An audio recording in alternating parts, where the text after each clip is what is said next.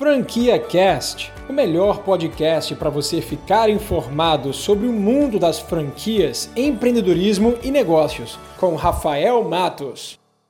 Primeira dica de todas é escolha franquias que estão associadas à ABF, Associação Brasileira de Franquias. Quem não estiver lá, esqueça. Mas esqueça mesmo, tá? Não perca tempo com franquias que não são associadas, elas não trazem segurança para o seu investimento. Em segundo lugar, franquia não é investimento, então não pense que você vai investir na franquia, vai botar o dinheiro lá e você vai ter o retorno daquele dinheiro em pouco espaço de tempo. Então não enxergue franquia como investimento, enxergue franquia como um negócio que você vai tocar, que você vai dedicar, que você vai de fato trabalhar. Em terceiro lugar, conheça Conheça a fundo o franqueador, entenda de fato quais são a sua missão, visão de negócio, quais são os seus principais valores. Então, muito importante que você tenha primeiro essa conexão, para depois você passar a se identificar com o negócio como uma oportunidade né, de business e aí sim você passar a investir. Em quarto lugar, fale com ex-franqueados e com franqueados atuais para você também ter uma visão de campo, de como funciona aquela franquia. É claro que o time comercial, é claro que o franqueador vai falar muito bem daquele negócio, mas você precisa ter uma visão real, da realidade de como funciona. Então, nada melhor do que falar com ex-franqueados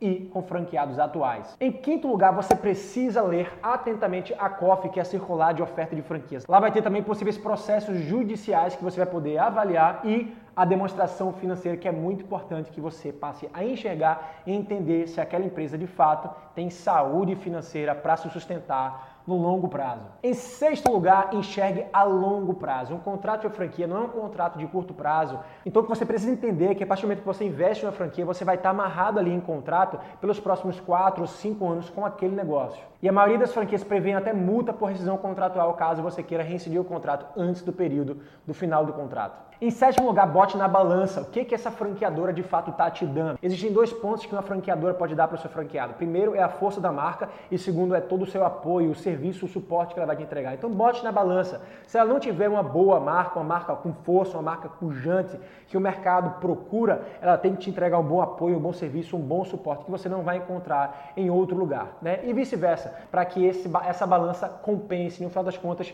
faça sentido você investir na franquia ao invés de investir em um negócio próprio, independente. Em oitavo lugar, eu queria te dizer que você não pode enxergar na franquia simplesmente a oportunidade de negócio. Você precisa escolher as franquias com base naquilo que você se identifica. Primeiro, como consumidor e segundo, como propósito. Se aquele produto ou serviço não te atrai ou se você não acredita no propósito, na causa daquela empresa, não invista. Porque dinheiro nunca é suficiente para de fato a gente se realizar dentro do nosso trabalho, tá bom? A penúltima dica de todas é reserve um capital de giro para os primeiros três ou até seis meses do seu negócio. Não acredite que no primeiro mês da sua franquia você já vai estar tá gerando resultado, você já vai estar tá lucrando e botando dinheiro no bolso. Você precisa reservar um capital de giro necessário para que a sua operação comece a gerar resultados nos primeiros 3 a 6 meses. E por último, quando você for investir na franquia, pense grande. Não acredite que com apenas uma unidade você vai ser rico, milionário. Você precisa pensar em expandir aquilo. Então tem diversos franqueados por aí que têm sucesso na primeira unidade e já pensam num plano de expansão